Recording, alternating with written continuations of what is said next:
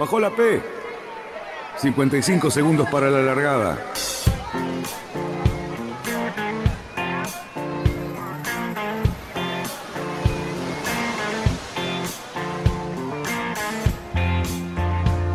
Así comienza Radionautas. Toda la información de la náutica argentina. Vamos bien, vamos bien. Orsá, Orsá, Orsá. Vamos bien. Orsá, Orsá, Orsá. 5, 4, 3, 2, 1. Largamos. Buenas tardes, radionautas, ¿cómo estamos? Viernes nuevamente. Bueno, vamos a disfrutar de un fin de semana lindo, feo, no importa, ya Cali nos va a decir cómo viene, pero esto es lo importante. Viernes ha llegado por fin y lo tenemos a Cali que se sale de la vaina por presentar a nuestros amigos. Así que, bueno, adelante Cali, ¿cómo están los demás? ¿Todo bien? Buenas tardes, amiguitos. Primero de todo, le quiero decir a Patricia y a Nacho que está. Ah, no, a Nacho no. Pato está muteada. La vamos a desmutear. Y Nacho. Ahí. Nacho se desmutió. Qué suerte tener acá primero a la licenciada Patricia Himshot que nos va a contar absolutamente todo lo que nos va a pasar, que es terrible. Yo creo que no. Les aviso, es terrible. Saquen la máscara de gas, cómprense un snorkel y ella nos va a contar todo lo desastroso que viene. Y después tenemos el gusto de tener a una persona como Nacho Barisco, que además de ser una excelente persona, y un excelente instructor, eh, se ha puesto sobre sus hombros una de las más titánicas tareas y que enorgullece a nuestro club, que es Capitanes de Barrio y del cual nos va a contar un montón. Bueno, y también está Fabián Conte, que es el único que sabe de barcos, y estás vos, que soy Lloverno, y está PT, que es el que toca todos los botones. Mira.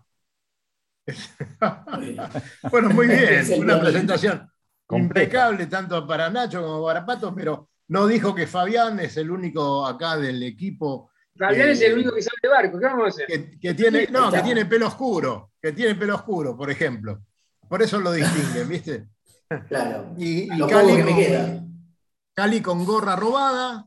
Así que bueno, así podemos comenzar el partido. Encontrada. ¿Qué haces, Nacho? bueno. Qué gusto verte. Qué gusto verte. Bueno, Cali, muchísimas gracias por invitarme. Por favor, es importantísimo. Y además, como te dije hoy, no solamente quiero que nos cuentes todo este tema de capitanes de barrio, sino que nos cuentes algo de vos. Vos venís de una familia de nautas importante. Y bueno, que, que te conozcamos más, Nacho, que la gente te conozca más. Así que nos gustaría muchísimo que pase todo eso. Así que bueno, Bueno. eh, y después Pato, Pato, decime una cosa, ¿salvamos al planeta o no lo salvamos más? Bueno, de eso se trata lo que están haciendo todos los que viajaron al- a, Glasgow en este momento. Están tratando de salvar el planeta. Muchos han viajado en jet privado, muchos están payaseando, pero hay otros que están tratando de hacer algo. Así que alguna, alguna oportunidad tenemos. Ya les voy a contar de qué se trata lo que están, cuando quieran, les cuento por qué, qué están tratando de hacer esa gente ahí reunida. Miles de personas, ¿no? Claro. Sí, se juntaban Sí, de No, bueno, Digo que nos vamos a meter en el tema pronto, pero le quería preguntar a los muchachos qué es lo que está pasando con Fede Wasman ahí en el medio del Océano Atlántico, cómo va, cómo lo están siguiendo. Ojo yo, cualquiera. Vaya, vaya, Fabián. Yo voy a poner una imagen para que en una imagen Dale, sola poné la imagen. resumamos todo lo que está sucediendo. Pero, A ver, dale. Fabián, pase el reporte. Le pasamos el reporte. La mina está al rojo vivo, está como el volcán de La Palma, así que está al rojo vivo. Se puso muy divertida, muy divertida. Barcos que eligieron ir un poco más al norte, que venían al principio adelante, se quedaron un poco ahora porque entró el viento más por el sur. Así que se están pegando todos los barcos. Como decía Daniel, qué bueno cruzar el Atlántico con 10 nudos de viento y todos los barcos cerca. Y de Franco, obviamente. Así que eso es un poco lo que está pasando. En, lo que va de la semana, Fede estuvo rondando entre el primero y el sexto puesto, y ahora con la entrada de viento un poco más por el sur, viene 12 en estos momentos. Eh, pero una cosa que, que se vio, que, que nos da esperanzas, es que Fede se lo vio caminar un poco mejor. Yo, yo lo- la- la- cuando lo vengo siguiendo, lo veo como que anda un poquitito mejor que el resto. Tiene, tiene mucho potencial y tiene, yo, tiene para ganarla todavía, tiene para ganarla. Este, así que eh, eso está muy interesante, seguir la FED es muy divertido porque ya, por ejemplo, con el barco que venía, el que se tornaban entre el primero y el segundo él, con, el, con un francés, ya le sacó como 20 millas, así que cuando tiene un barquito cerca, ya él, se ocupa de, de recuperar. Y lo otro interesante es que los Pogo 3 están liderando toda la flota. O sea, eh, se ven pocos, pocos barcos de prueba redonda en la parte delantera de la flota, por lo menos en estos primeros días de, regata. Eh, están ahí, pero nunca estuvieron adelante. Y eh, nada, entre los primeros 15 a 20 barcos hay uno o dos nada más, así que el resto son todos Pogos 3. Es más, hay metido hasta por ahí adentro un Pogo 2. Este, así que está muy divertido, muy lindo. Muy bien, muy bien. Eh, por supuesto, Patricia Himshot entendió todo lo que acabamos de decir, ¿no? Sí. Pero, pero, Nacho, Nacho, Nacho, una pregunta, Nacho, ¿estás por ahí? No te veo, Nacho. Estoy acá, estoy acá. Eh, ¿Te gusta la mini transat? ¿La seguís? No, no, la verdad que estoy bastante cerrado al, circuito de monotipos y no, no estoy mucho en el, en todo lo que pasa con los barcos grandes. La verdad que no, no lo sigo mucho. O sea, estás muy enfocado en todo lo que es la parte pedagógica y en Optimis, ¿no? Eh, sí, también sigo el circuito olímpico, ahora que acaba de terminar, eh, lo sigo bastante, bastante de cerca, pero, pero sí, no soy muy fanático de, la vela de barcos grandes, sí, me, me, gustaría incursionar en algún momento, pero la verdad que todavía, todavía no lo hice. Bueno, o sea que probablemente te aburramos un poco en alguna parte del programa. No pasa nada, no, pasa nada. No, no hay que aburrirlo, hay que aleccionarlo. Hay que eh, no, no, hay que motivarlo, hay que motivarlo. Hay que adoctrinarlo, hay que contarle que el Mini Transat es un barco de 6 metros y medio, están corriendo un cruce del Atlántico. Es como meter un Optimis de acá, o sea, hacer un San Isidro dársela con un Optimis. Claro. Pero están haciendo el cruce. Así que vamos a empezar a adoctrinarlo a este Con un optimismo con un poquito sobrevelado, digamos. ¿no? Es un optimismo musculoso. claro. un optimismo musculoso.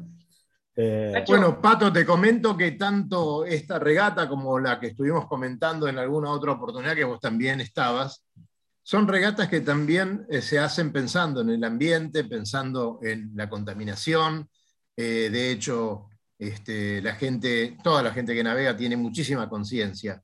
Pero bueno, resulta que estamos muy atacados, ¿no? Eh, la verdad que los manifiestos que se dan eh, en este congreso, en esta cumbre, son muchísimos y muy, muy alertadores, digamos. Uy, ¿qué va a pasar? ¿Cuánto tiempo nos queda? ¿Siete años?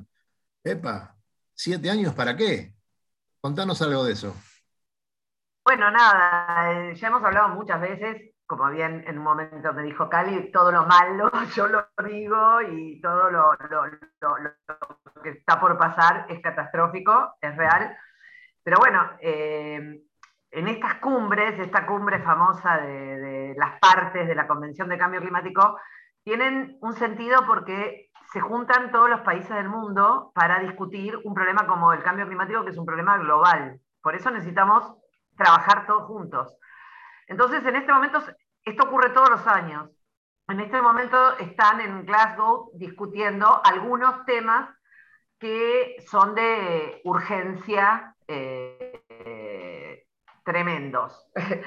Entre ellos, es decir, la COP tiene un objetivo y los países tienen que llegar a acuerdos. Lo interesante de, estos, de estas conferencias también es que todos los países son acuerdos absolutos, no es que se puedan eh, no es mayoría, no votamos, son acuerdos absolutos. Entonces ustedes imaginen que acá participan todos los países del mundo, los pobrísimos que reciben todos los impactos del cambio climático eh, y los riquísimos que producen todas las emisiones, que no quieren dejar de hacer nada de lo que hacen.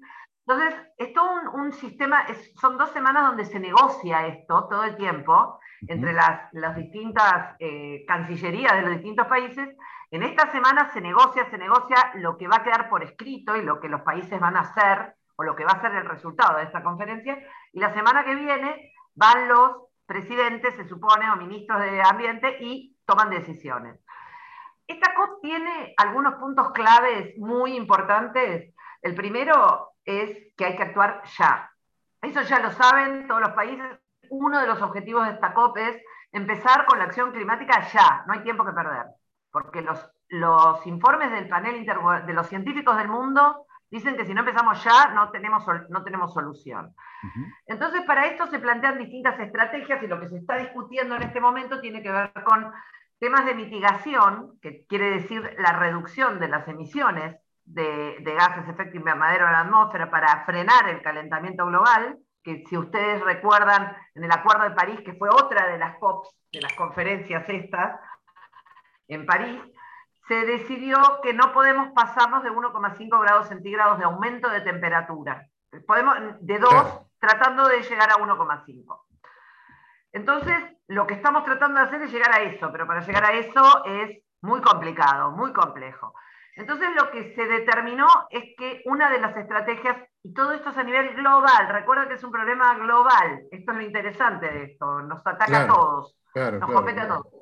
Tenemos que llegar a ser carbono neutral para el año 2050 a nivel global. Todo el planeta en el año 2050 no puede emitir más emisiones de gases, es decir, no puede mandar más a la atmósfera emisiones de gases de efecto invernadero. Y ese es uno de los objetivos de esta COP. ¿Cómo vamos a hacer para llegar a eso? ¿Se imaginan que en medio de eso hay países como China que no se ha comprometido a hacer nada hasta el, 2000, hasta el 2030, que no quieren o que quieren, necesitan más tiempo o que lo que sea? Entonces lo que se está negociando es, vamos a ver cómo hacemos para llegar a 2030, que no falta nada, porque faltan nueve años, a reducir las emisiones a la mitad. ¿Esto qué significa? Significa, en parte, frenar el desarrollo, cambiar hábitos y tratar de aprovechar la innovación y la tecnología. Pero yo trato de eso no decirlo mucho porque a los gobiernos les encanta eso. Entonces, ¿qué hacen? No hacen nada y lo que hacen dicen, ay, bueno, vamos a esperar, vamos a inventar una máquina que se va a llevar todo el dióxido. No, no way, no es de esa manera como hay que funcionar. Entonces, esos son objetivos de la COP muy importantes con respecto a la mitigación y un impulso muy fuerte a las energías renovables. Ustedes saben que el principal factor de emisión en el planeta de, las, de, las, de gases de efecto invernadero es la quema de combustibles fósiles, es decir, es el uso de petróleo, gas, carbón. Uno de los puntos claves de esta conferencia son los países que producen energía a partir de carbón. Esos fundamentalmente son China, Rusia, India y Estados Unidos. Bueno, una de las cosas que tendría que terminar esta COP teniendo un acuerdo que, no, que a 2030 no puede haber más eh, generadores de, energía a partir del carbón. Se termina, no puede haber más. Imaginen que ni China, ni India, ni Rusia van a firmar nunca esto. Pero Ahora, China, China tiene un problema. China tiene un problema muy importante en este momento, que es la falta de energía. Ellos producen todo lo que pueden producir de energía y no les alcanza. Y tienen su economía basada, evidentemente, eh, en eso, en seguir emitiendo gas. Energía del carbón. Claro, porque. Energía del carbón. Claro, hasta están en este. Hola, Lobo, de paso los saludamos al Lobo y al nieto.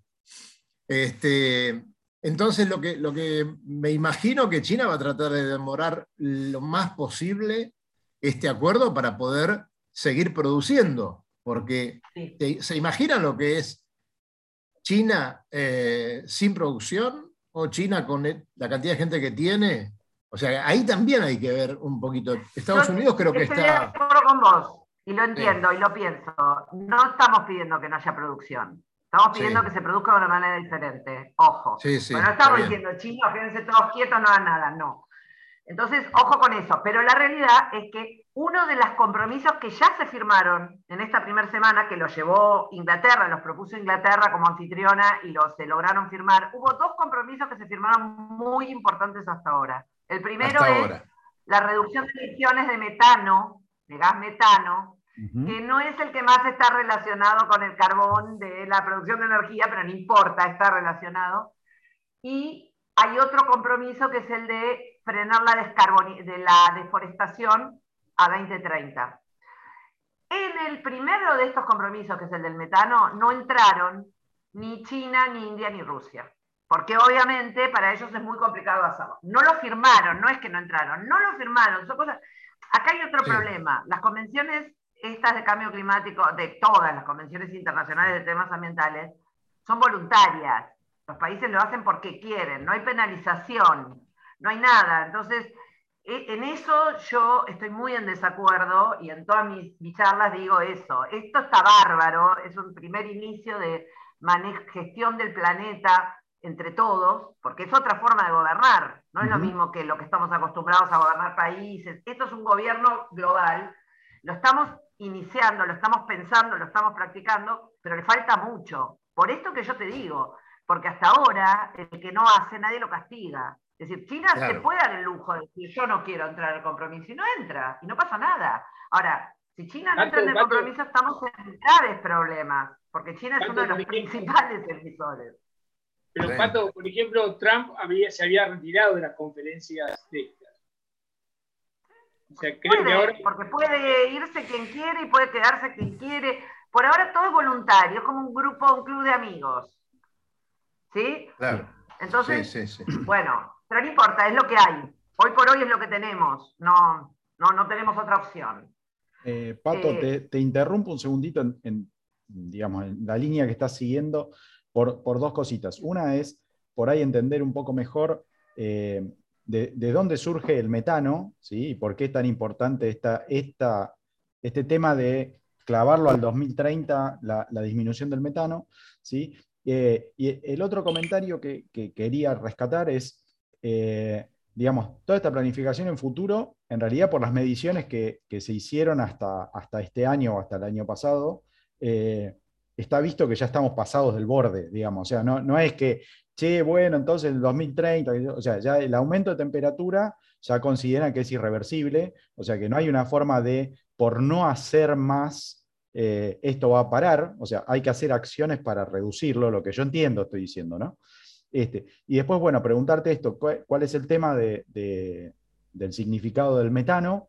¿sí? Que, ¿Por qué surgió ahora que es tan importante? Este, y la otra que de la charla que, tuvimos hasta acá es, ojo que no es solo la producción, como la entendemos por ahí de la fábrica haciendo cosas, sino también hay una producción muy importante que genera todo esto, que también es el alimento. ¿sí? Entonces, ir contra la producción también impacta directamente contra el tema de la generación de alimento para la población. Entonces, ojo que, no vamos contra la fábrica de computadoras sola, sino que estamos yendo contra, ojo, cómo hacen la comida, cómo hacen la, crianza de ganado, cómo hacen la, o sea, toda esa parte, ¿no? Nada, te dejo con esa mecha. No, no, clarísimo. Perdón, yo digo producción, pero cuando digo producción estoy hablando de todo. ¿Cómo, cómo producimos lo que consumimos? desde el principio hasta el fin. Estamos hablando de todo, tenés razón en eso, es así. Con respecto al metano, ¿de dónde proviene como gas, efecto invernadero? Viene de los residuos. Los residuos al descomponerse generan metano. La ganadería, la ganadería, las vacas erutan y producen metano. La agricultura, los fertilizantes y, los, y, y todo eso que se usa y los pesticidas producen metano y la quema de combustibles fósiles también produce metano. ¿Por qué están yendo contra el metano y no contra el dióxido? Porque es más fácil. Porque es más, porque es más fácil, eh, es, lo, es más fácil reducir eso y porque yo he trabajado en eso justo con la gente del IPCC. Existen modelos donde se demuestra que una de las cosas que se puede hacer es ir por el metano en lugar del dióxido y los resultados son más grandes porque el metano tiene un poder en la atmósfera cientos de veces más de efecto invernadero que el oxígeno, ah. que el dióxido de carbono, perdón. Entonces, eh, es, una, es una estrategia que además lastima menos, porque bajar el y porque habrá intereses también, obviamente, y porque no podemos sacar el petróleo del día, de un día para el otro, etcétera, etcétera. El metano es un poquito más fácil. Eh, por eh. eso se está yendo con el metano. Eso en respuesta a tu primera pregunta. Bien. ¿Y la segunda que era? No, te, decía el tema este de, bueno, de lo que comentaste antes, del tema de la producción, ¿sí? Y em, bueno, poner, ponerle no importa, pero ponerle que no le, demos, no le demos bola a todo esto que estamos hablando, Eh, ¿Qué pasa dentro de seis No, años el, o el siete tema de años? que ya estamos pasados del borde y nos pasamos con el- Claro. el, tema del Bueno. incremento de temperatura, ya estamos pasados, es irreversible. A, eso vamos, a eso Este, vamos. a ¿Qué eso. pasa si estos países siguen diciendo no o dicen más o menos pero no hacen nada y seguimos como estamos porque estamos todos cómodos y comemos vaquita? ¿Qué, Y qué bueno, pasa lo que pasa es lo que estamos viendo pasa. Lo que pasa es lo que ya vemos que pasa, que octubre eh, tuvo un día de 36 grados, que nunca en la historia, de toda la historia de registro de temperatura en la ciudad de Buenos Aires, toda la historia, desde el primer día que empezaron a medir, hubo un octubre, en octubre un día con esa temperatura, no hubo. Entonces Claro. lo que vamos a empezar a ver es cada vez más eventos climáticos extremos, que eso es el cambio climático. Todo lo que ustedes ya vemos, tormentas extremas, huracanes, derretimiento de los hielos, aumento del nivel del mar, olas de calor insoportables. Veranos más cálidos, inviernos menos fríos. Exacto. Inundaciones, muchas, Inundaciones. cada vez las vemos más. Bueno, vamos a ver eso, que lo estamos viendo. Por eso, nada, eh, lo estamos viendo, no, no, no, no es ninguna novedad. Acá hay otra cosa interesante en esta COP, porque yo no les dije toda la historia. Esto tiene que ver con acciones específicas.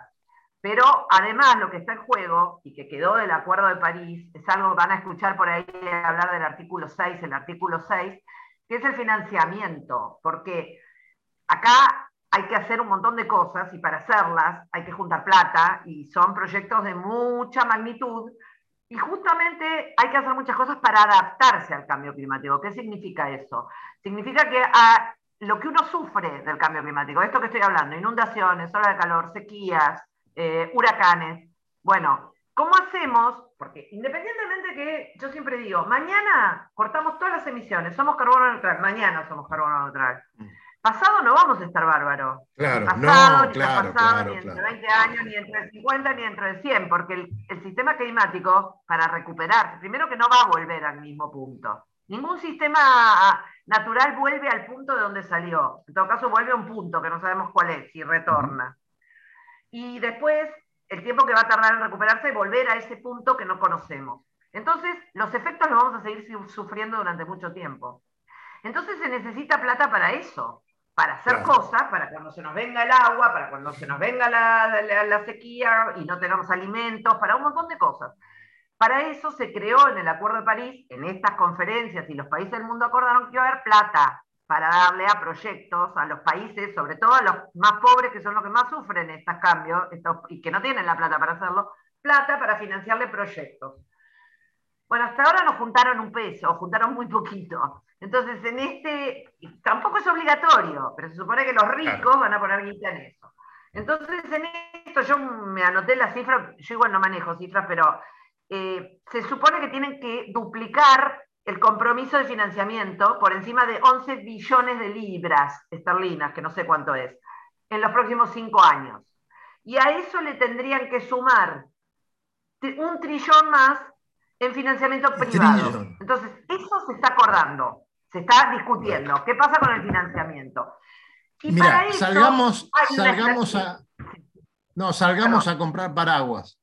Salgamos a comprar paraguas, a comprar, claro, porque me parece que yo no le veo una salida. Por suerte nosotros navegamos y cuando las aguas nos inunden, vamos a tener dónde guarecernos. Pato, ya Oh, sabés que tenés, tenés- tenés la clave del, del candado del carocito.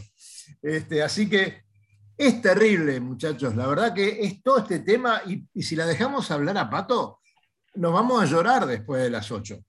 A ver, a ver, Directamente, yo, quería ponerles un poquito en escala porque justo Pato, digamos, no, no dijo recién, no manejo las cifras, pero yo quería ponerles un poco en escala y por ahí ojalá logre meterles un poco de miedo, pero estamos todo el Dale, tiempo, todas las noticias, todo, en todos lados hablando de 1.5 grados más de promedio, ¿sí? Porque es, es importante de que se entienda esto. Es la temperatura promedio de todo el planeta, ¿sí? Hay zonas que ya superaron esa temperatura, ¿sí? y hay zonas que vienen retrasadas. Los polos. Entonces, los polos. 1,5 grados es el objetivo que se está hablando todo el tiempo. ¿sí? Che, pero ¿dónde estamos de ese 1,5? Estamos a 1.09. O sea, señores, estamos ahí. O sea, dejémonos de joder. O sea, esto de que va a suceder más adelante, como dijo Pato recién, no, es cierto, es ahora, ya está. O sea, en 1.09, ¿sí? esto, el sistema climático, el sistema planetario, ¿sí? veremos a dónde evoluciona, porque como dijo Pato, esto no va a volver porque ahora se dejen de joder un rato, ¿sí? y nosotros apaguemos todas las luces y dejemos de usar computadoras y no sé, usemos algo para que no se consuma más, pero ya estamos en 1,09 de promedio. Y por eso vemos que Groenlandia pierde glaciares y que eh, se desprenden bloques enormes de la Antártida y sube el, nivel de los océanos, está creciendo ya hoy, este, y tenemos más acidez en los océanos, y que eso ya está sucediendo, ya pasa, o sea, no, no hay vuelta atrás. Entonces, eh, no sé, hoy escuchaba que ridiculizaban un poco a la chica esta que está contra el cambio climático porque había dicho... La alemana.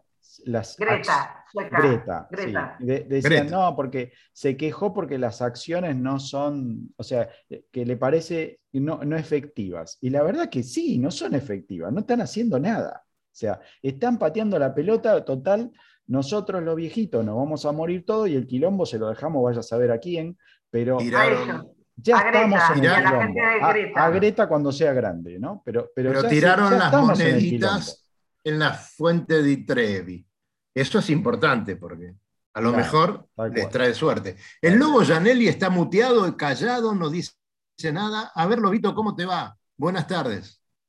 ¿Qué tal? Buenas tardes a todos. Un gusto, muy atento escuchando a Patricia. Este, qué tema, ¿eh? Qué tema este de el tema climático. Este, apasionante además, ¿no? Eh, más en la posición de uno que, como tiene libreta de enrolamiento, que nos queda poquito ya, ¿no? Para recorrer, puede subirse un cuartito de grado más, que no nos va a cambiar la historia.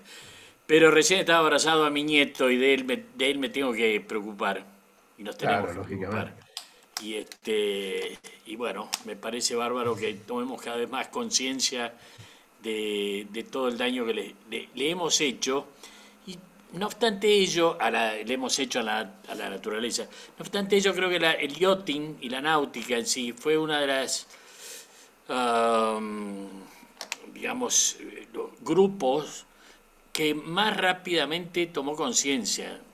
Yo recuerdo perfectamente hace 50, más de 50 años atrás, tirar una botella al río, una lata al río, eh, no estaba mal visto.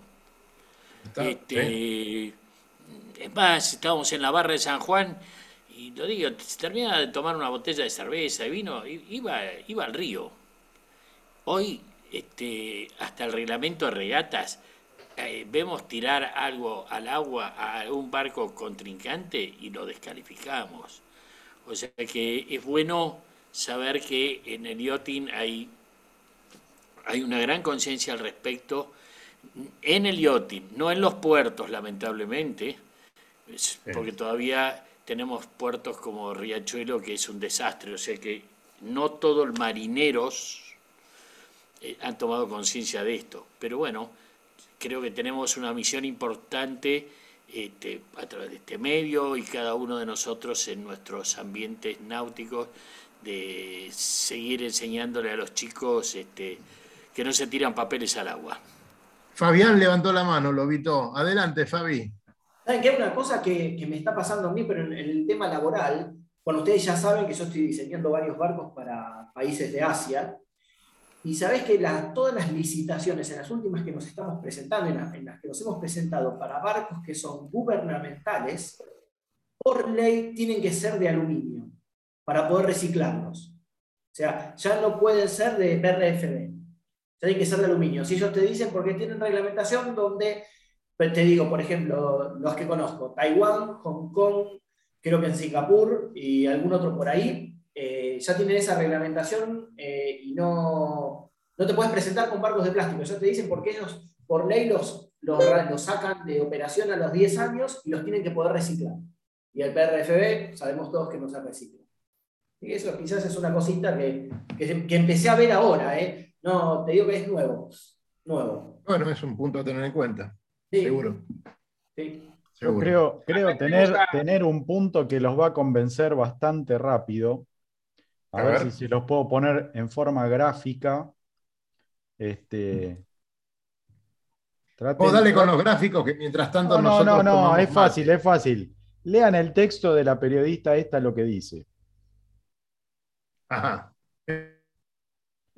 La sequía y las heladas nos traerán vino más caro.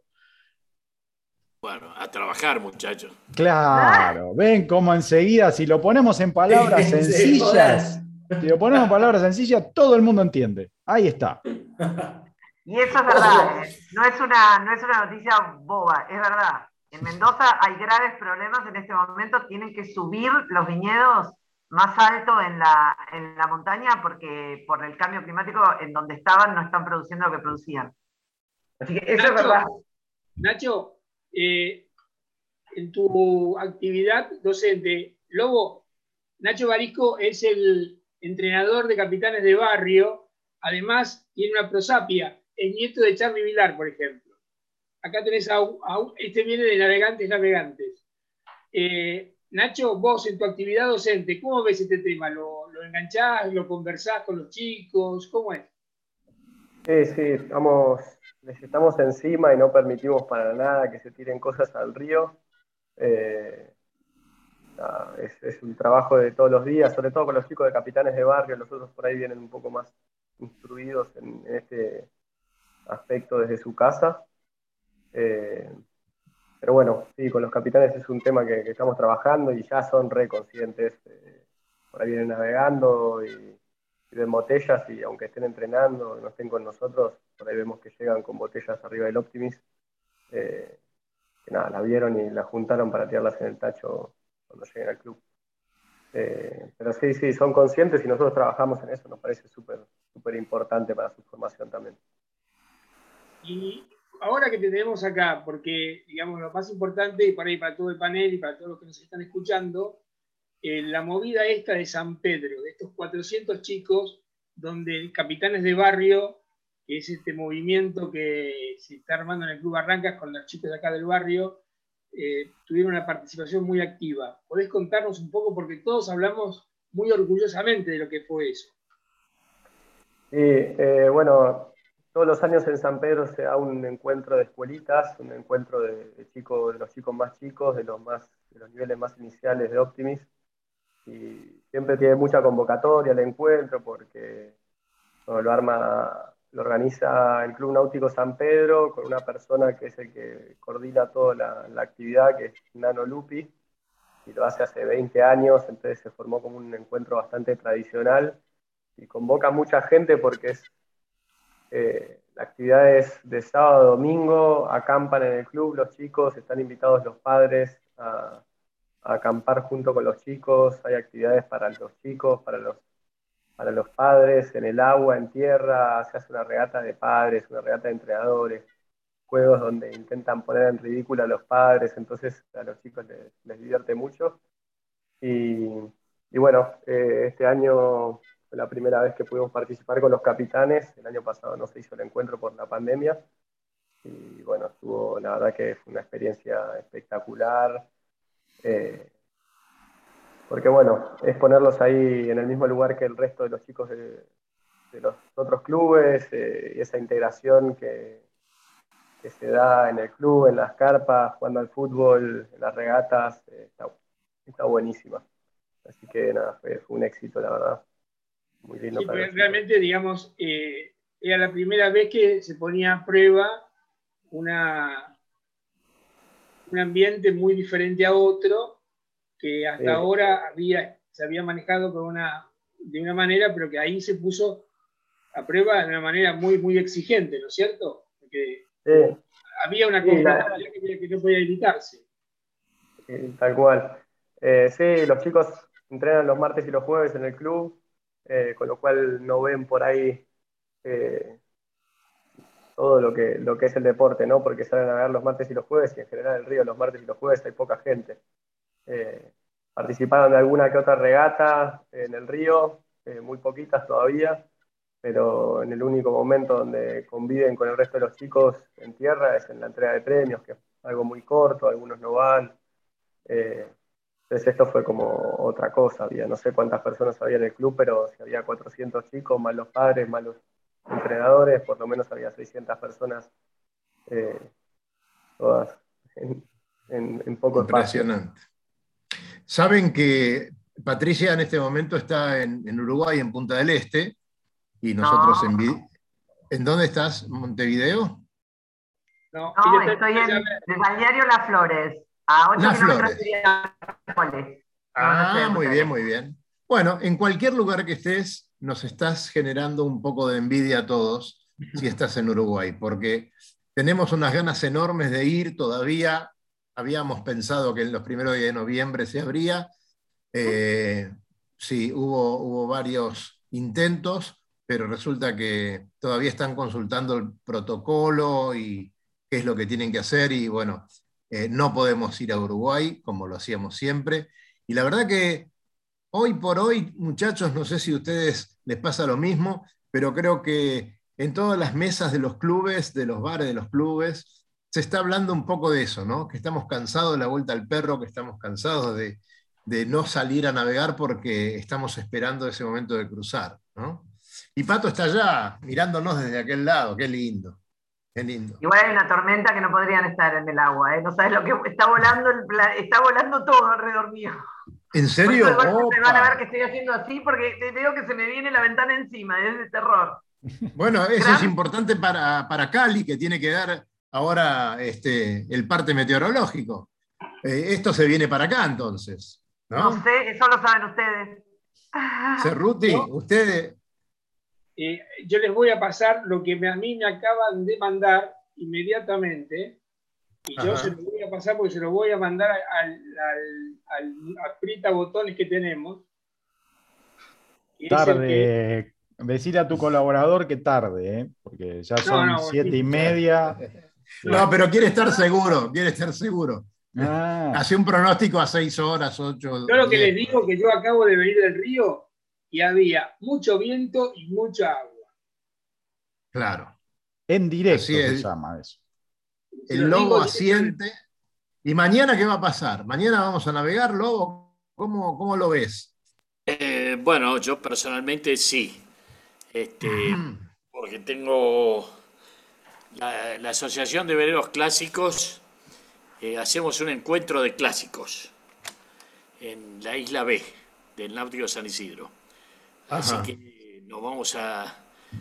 Vengo del, río justamente, vi que estaba alto, estaba... Pues vengo de, vengo de ilustrar los últimos bronces de mi barco. Esto no es una regata, sino es una juntada de clásicos. Que debe ser una maravilla, ¿no? Un encuentro, un encuentro, eso de juntada, ¿no? Bueno, a ver, acodararnos, no juntarnos. Este, bueno, ponele. Eh, no, no, no, era una chanza. Este, sí, así que voy a, eh, a ver, pero estoy mirando atentamente, ahí va a seguir las nubes. Las patronas no van a estar muy contentas, pero bueno, claro. insistiremos y las llevaremos igual porque la navegada en realidad va a ser corta este, para todos. la idea así que es este, reunir, empezarle a dar actividad nuevamente grupal a la Asociación, la Asociación Argentina de Veredas Clásicos, que estamos en la gran disyuntiva, ¿qué nos va a pasar? ¿Qué nos depara? Este, recién hablaban de, ir al Uruguay. Eh, ha sido comentario y reunión en, lo, en, mí, en la que me corresponde el tema de la buquebusa eh, a Punta del Este. Todavía hoy, en este momento todavía no podemos decir ni que sí ni que no. Lo único que puedo decir es que he tenido una charla con, con López Mena, el dueño de Buquebus, y en gran medida va a seguir apoyando el evento este, con buenos descuentos, pero la parte formal de puertos, de migración, de el cordón sanitario, qué puertos van a habilitar. Por el momento dicen que va a ser Carmelo, Colonia, Montevideo y Punta del Este. Son los cuatro puertos que van a ser habilitados. O sea que si vos querés ir a Riachuelo, a Sauce, vas a tener que pasar primero por Colonia, hacer tu entrada ahí con tus hisopados correspondientes y vacunas y todo eso y recién vas a poder derivar a, a a Riachuelo o a Sauce. Este, bueno, todo eso está muy complicado, pero hoy, si vos te despachás hoy, mañana no podés volver a la Argentina porque no podés entrar en la Argentina, porque todavía no está resuelto cómo va a ser la entrada en la Argentina. Para los navegantes.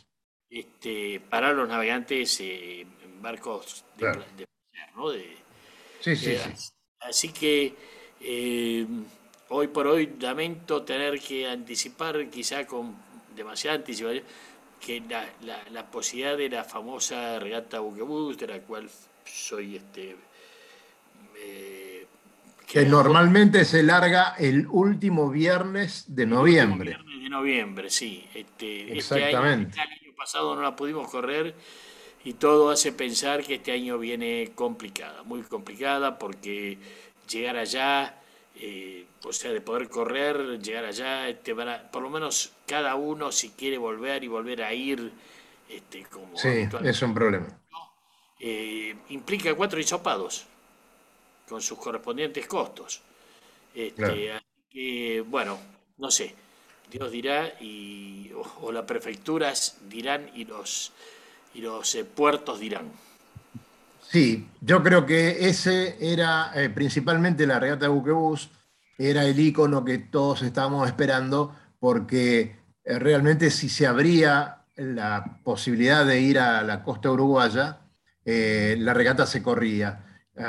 Yo creo que con lo que dice el Lobo, vamos a tener por lo menos un par de meses más, hasta fin de año, en casa. Este, Luisito, contanos cuáles son, y vos Fabián, por favor, eh, cuáles son las perspectivas de la flota de Mini para la llegada. ¿Cuándo se calcula que estarían llegando? Todavía estamos, ni, ni por la mitad estamos, así que Ah, eh, es más, como, como habrán visto en, el, en, el- en la carta que les planteamos, están justo a, a- a la puerta de una burbuja de poco viento, lo cual los va a retrasar un poco, excepto que Claro. eh, el, el centro que estamos viendo al norte, que a ver si se los puedo volver a mostrar, eh, se quede estanco o se mueva para otro lado, pero el tema de eso, eh, lo que estábamos viendo, a ver si se los puedo mostrar ahí. Ah, prendo la parte de la meteo. Eh, los Ahí está. achito, ¿sí? Ellos están todos, como ven, les falta bastante, ¿no? Ni siquiera estamos en la mitad, pero ven que están todos buscando un poco más al sur para agarrar los vientos alisios y que los dejen en, en San François. Pero dependemos fundamentalmente, ah, dependemos, como si yo estuviera corriendo ahí, yo me, me- me meto en, en la cancha, pero de, de- de este eh, centrito que está acá, De este gráfico, sí. este que se ve acá. Si esto se mueve o no, que ha estado estacionario los últimos dos días, o sea que probablemente se quede un poquito ahí, eh, no, no, va- van a seguir con la burbuja en el mismo lugar y van a seguir haciendo la misma ruta que vienen haciendo. Eh, ese, eh, voy, voy- a, ¿puedo, ¿puedo me echar un par de temas, jefe, o, o no? ¿O no puedo? Sí, Mechalo, lo Mirale a que la te quiero decir. mirale la nueva. Que viene Bien, una claro. nueva ahora. ¿Cómo es? no, Eh, claro. ahora la nueva, que ahora se larga. Ahí, Claro, ahí. vamos, vamos a cambiar de, de cosa. Porque este centrito que está acá y, y esta, Sí. esta- este vientito que vemos por este lado, ¿sí? va a estar afectando a otra regata, Otra en regata, la cual nosotros claro. estamos prendidos. ¿sí? Ya hace Sí. varios días que venimos publicando sobre, sobre esta, ¿sí? y es la Transat Jacques Vabre, ¿ok? que eh, sale del Abre el domingo 7 a las 2 de la tarde. Eh, para aquellos que por ahí no están muy al tanto, eh, le vamos a poner un pequeño resumen, como para que puedan Mm. De observar. todas maneras, mientras tanto les digo que esa es la zona más poblada por buques de carga ¿no? Eh, del planeta. Así que imagínense que lo que vemos ahora, claro, vemos con el track que, que tienen estos barcos, pero mamita que, que hay que estar muy alerta, ¿no? Sí, sí. Ahí eh, váyanse posicionando un poquito en, en la gráfica. Este, salimos al norte de Francia. ¿sí? Son cuatro clases que, que corren eh, en tres rutas diferentes. Eh, sería un poco como, como la persecución de acá, ¿no? Más o menos, para, que, para, para ponerlo en escala, para que se den cuenta. Este, salen todos juntos, pero todos hacen un trayecto este, diferente. Los, los Ultim, los, los Multi 50 y los IMOCA. Y después tenemos los Class 40, ¿sí? Eh, pero esos van a, hacer el recorrido eh, y terminan todos en el mismo lugar. Bueno, corté a los sponsors que seguramente nos van a putear un poquito, pero no importa. Eh, los cortamos, ya los vamos a estar. No, son muy respetuosos los No, pero los vamos a estar poniendo en la semana, no pasa nada, los chicos no, no, no, se van a enojar mucho. Pero para que se den una idea, son 158 skippers los que van a participar en esta regata. Son 45 equipos de Class 40, 22 equipos de IMOCA, ¿sí? y después vamos a tener un especial la semana que viene en la cual vamos a estar hablando un poquito de los IMOCA nuevos y algunas modificaciones con Fabián. Eh, los Ocean 15 son 7 equipos, los Ultimate son 5. ¿sí? Estamos hablando... Eh, Más los 80 y pico de los mini. El Atlántico está que. El, Atlántico está que, hierve. Eh, esperemos que los muchachos, cada uno de esos, se ponga a juntar un poquito de basura del Atlántico y ya que están recorriendo todo de punta a punta, van a vaciar un poco bastante. Eh, ahora, eso, eso fue un chascarrillo, pero digamos, lo que no es chascarrillo es que tienen absolutamente prohibido eh, dejar nada de, en, fuera del barco, así que llevan bolsas que después tienen que dejar en puerto, eso se recicla y qué sé yo. Tenemos ahí eh, muy, muy aplicado. Para la COP26, esta que comentaba Pato, eh, tengan en mm. cuenta que es la primera en la cual hay un representante, una organización que va, o sea, son todos países, ¿no es cierto?, los que, los que participan en la COP26. Ahora, hay una organización que va en representación de los océanos. ¿sí? Este, y, eso es la primera vez que sucede y es muy importante porque eh, es algo que los océanos son de nadie y son de todos, pero como que nadie está ahí defendiendo los intereses de los océanos, esta organización se puso esa bandera y lo está, está llevando adelante y no es nada más ni nada menos que The Ocean Race, que nosotros lo tenemos muy conocido, hicieron un movimiento muy fuerte de Ocean eh, Europe, en la cual estuvieron eh, pasando un token por cada una de las ciudades de Europa eh, y mm, digamos, pasando un mensaje muy importante de, señores, veamos el océano que está complicado también y salgamos a defenderlo en estas, en estas organizaciones que, están peleando por el cambio climático. Eh, ellos están con ese compromiso y, en función de eso llevan el, llamado de un montón de cosas, ¿no? Desde el Mediterráneo, que, siempre estaba muy monitoreado y todos se quejaban y qué sé yo, y que la biodiversidad está cayendo, pero ellos van con todo. Este, así que eh, eso, eso me parecía muy importante de rescatarlo, tanto un poquito para, para comentar. Bueno, dos cositas. Muy importante que se nos pasó el viernes pasado. ¿sí? Por favor. A ver. Me, me, me retó Cali. ¿sí? Así que justamente te iba a pedir eso. Ah, bueno, lo traigo de nuevo. ¿sí? Señores, se bajó de la competencia, de la alta competencia ¿sí? Eh, oceánica, nada más ni nada menos que Alex Thompson, este, nuestro amigo de Lugo Boss, eh, así que hay una plaza, no sé si querrá Fabián o Cali, eh, capaz que Ignacio se suma. Nacho, Nacho Bueno, Nacho, fíjate porque hay una plaza muy importante, hay unos muchachos que hacen traje, ropa y qué sé yo, que tienen un barco que no saben quién lo va a pilotear, así que este, estén atentos si les llega...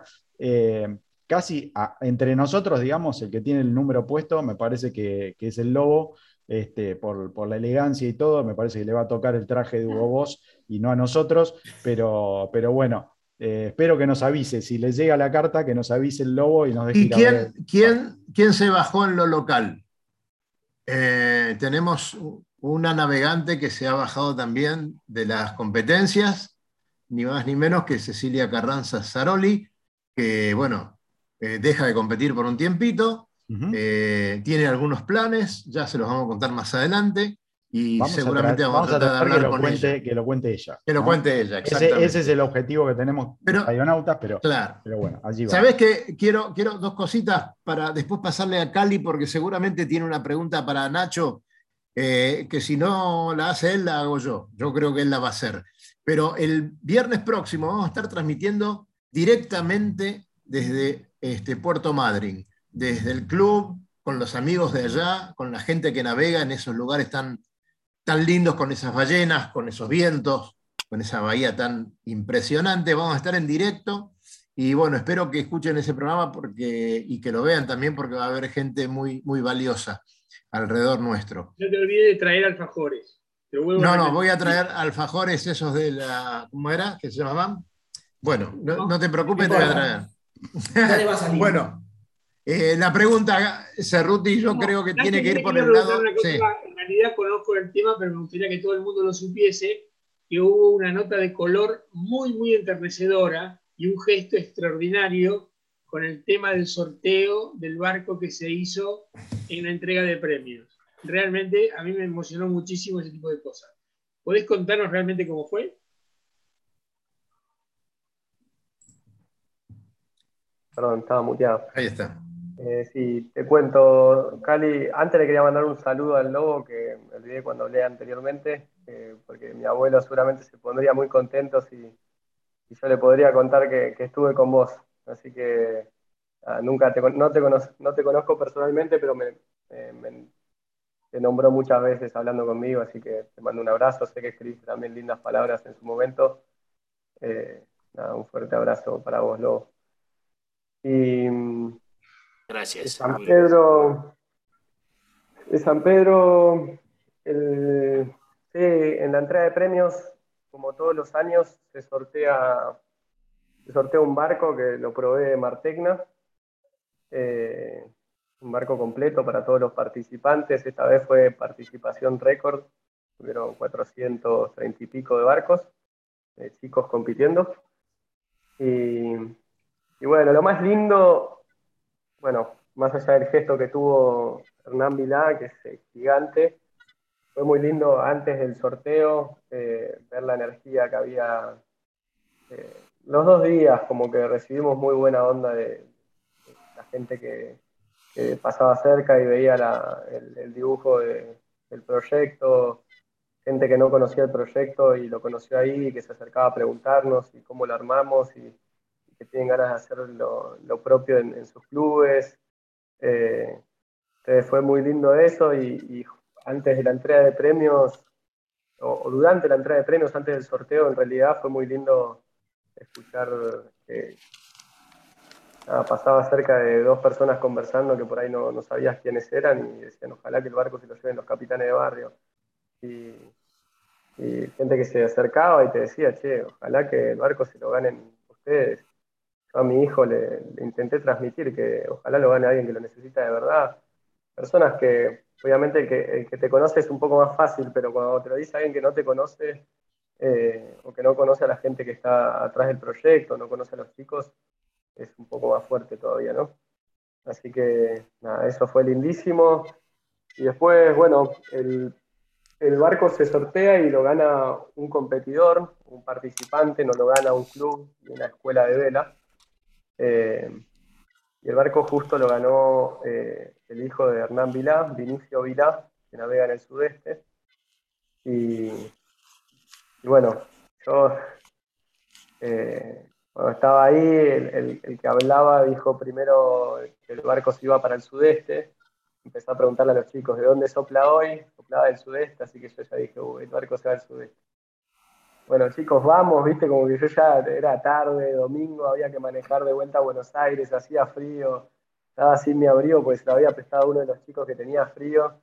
Y, de repente dice, no, ganó Vinicio yo sabía que era el hijo de, Hernán. Y, bueno, en un segundo, no sé cómo pasó, yo no lo vi a Vinicio subir al escenario, ni, a Hernán eh, susurrarle al oído. Eh, la gente empezó a gritar, se los dona, se los dona, y los chicos empezaron a, gritar, los capitanes se subieron al escenario, empezaron a festejar. Eh, pero bueno, ese fue un poco el cuento y nada, mis agradecimientos de nuevo por acá a Hernán eh, Hernán Vilá, entrenador del equipo olímpico argentino, un gran amigo de Radionautas, y realmente el gesto de él y de su hijo, que según tenemos entendido, entendió el mensaje eh, directamente y creo que se puso más contento que por el hecho de haberlo ganado. Conociéndolo a Hernán, realmente no, no hubiéramos, yo no hubiera pedido otra cosa, porque es un tipo tremendamente solidario y muy comprometido con, en todos los aspectos de la náutica. Así que es lindo el gesto, lo, lo agranda Hernán a su hijo y al sudeste y a todos ustedes. O sea, no quería que dejaran pasar esta, esta anécdota porque me parecía muy importante. Sí, sí, la verdad que es invaluable el gesto. Y Hernán, más allá de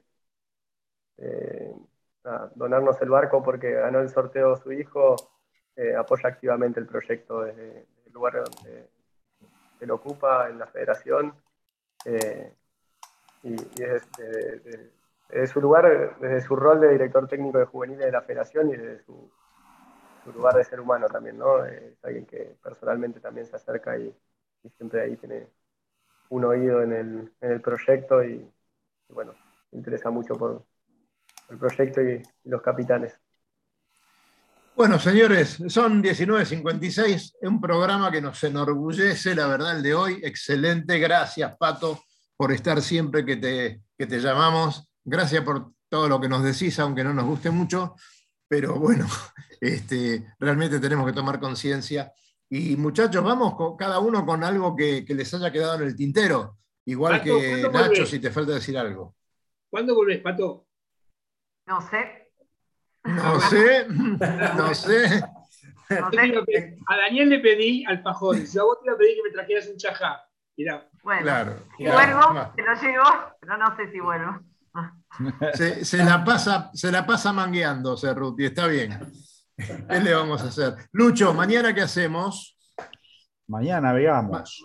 mañana la veamos, vamos todavía. Fabián, ¿usted tiene regata mañana? No, mañana no, no, este, creo que este fin de semana toca un poco de casa y ponerle el barco en orden al más chiquito que, se va a correr el argentino Optimisa Mar del Plata. Así que me parece que toca de boxes. De paso, ver la carrera, ¿no? Ah, eso, quién está ahí. eso se lo mandé a este, este muchacho que no le gustan los barcos teóricamente grandes para que vea que en el Optimis también siguen a la Mini Transat. Ahí. Qué grande. Bueno, Nacho, ¿cuál es tu actividad? Una cosita rápida. Sí, una, dale. Una cosita, una cosita rápida. Para los que les gustan las regatas oceánicas, préndanse a la Transat Chalva Brett y vean quiénes son los skippers. Está la plana mayor del yachting mundial, toda junta en esa, en esa sola regata. Este, así que, sobre todo en los multi 50 están todos y van de a dos encima. Así que quizás en un barco suman dos o tres o cuatro Volvo Ocean Race ganadas y cosas así. Así que el barco puede ser muy divertido. Y creo que además corre una de las clases que a mi entender es de las más lindas, que son los 40. Los Open 40 para mí son los más lindos en este momento y bueno, ya, nos, ya nos agarraremos. Y creo que llamaron de, de Hugo Boss, Lobo, te toca ir a, agarrar el barquito oh. ese no buscar la corbata. Es un poquito grande, pero no tanto como en San Antonio. Vos andás tranquilo.